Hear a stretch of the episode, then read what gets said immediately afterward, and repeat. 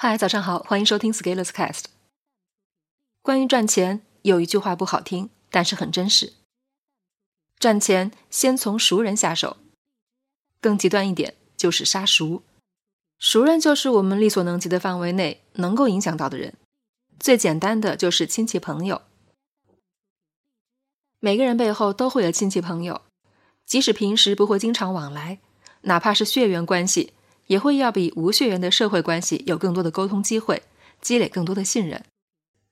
传销深谙这一道理，所以传销会让进入传销组织的成员给自己的亲戚打电话，告诉对方：“我现在正在发财，有一个不错的工作机会，你要不要来看看？”亲戚很容易相信，于是千里迢迢来上当，然后关门洗脑。保险深谙这条道理，所以保险公司每天都要招人。而且还要跳增援操，每招到一个新人，就让这个新人把自己的亲戚朋友发展一遍，买上保险，这个人的价值就榨取干净了，使命完成。要知道，普通社会人其实是没有多少能力去开拓新人脉的，所以一般商业公司更多是一种掠夺式开采，就像是吃甘蔗，把一个人现有的周围的人脉资源吸取干净以后，就可以吐掉了。这两个例子给我们什么启发呢？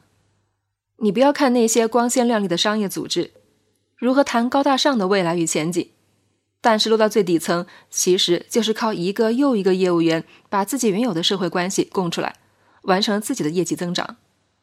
连大机构尚且如此操作，你说作为个人赚钱能逃得过这一关吗？从这个角度，如果我们要赚钱，就不要只会批判杀熟这个行为。而是要看到这个行为背后的深刻性所在。很多人赚钱是走不出这个内心门槛的，他们认为不应该赚熟人的钱。但是，假如这样想是对的，那你有多少不熟的人可以成为你赚钱的对象呢？你有多少交易伙伴和你有定期的业务往来？你会发现根本没有。从这个角度。微商比普通人做的更到位的一点是，他们至少敢往前走一步。虽然很多人的走法是很不入流、很不体面，甚至很反智的，但是我觉得这至少要比很多人一边做着批判，一边又羡慕别人赚钱的状态要好。把这个心理束缚解除掉以后，就会剩下一个问题：以发朋友圈推荐商品，朋友购买，你赚佣金为例。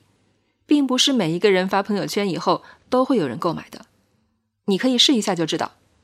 同样的商品你发了没人买，但是你的朋友发就会有很多人买。那是什么原因造成了差异呢？你推荐的产品类型、你的推荐文案写法、你的发送时间、你在你的朋友圈中的印象与心智、你的朋友圈的好友数量、你以前卖过多次以及信用如何。有很多种因素决定了最终有没有人为你买单，其中短期的是技巧，长期的只有一个：做人。拆开来说，就是平时你对他人有价值、有用、有信任、有社交货币，形成了一个相对稳定的印象。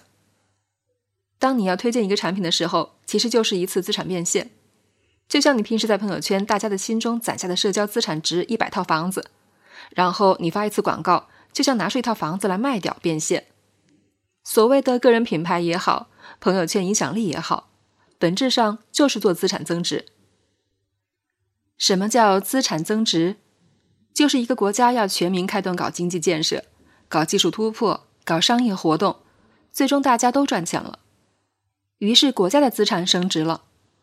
国家即使希望老百姓变得有钱，也是不能直接印钞票发给老百姓的，否则就通货膨胀了。而资产的增值是需要经营的。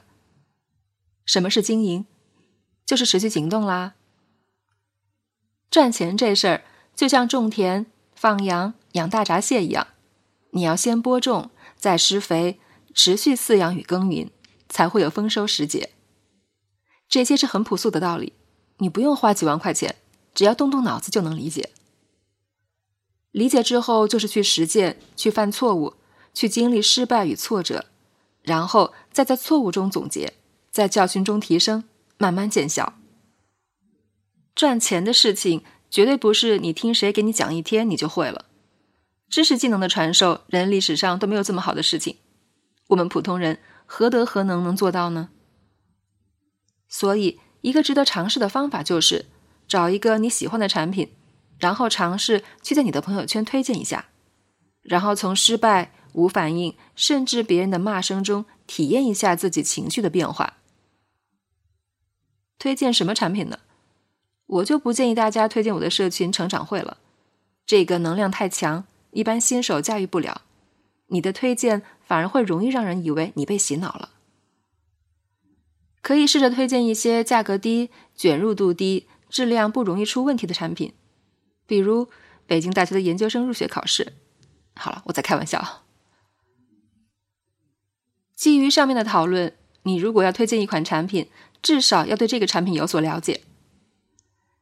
以后我会继续分享一些关于赚钱的操作小要点，如果你有兴趣，可以跟着实操一下。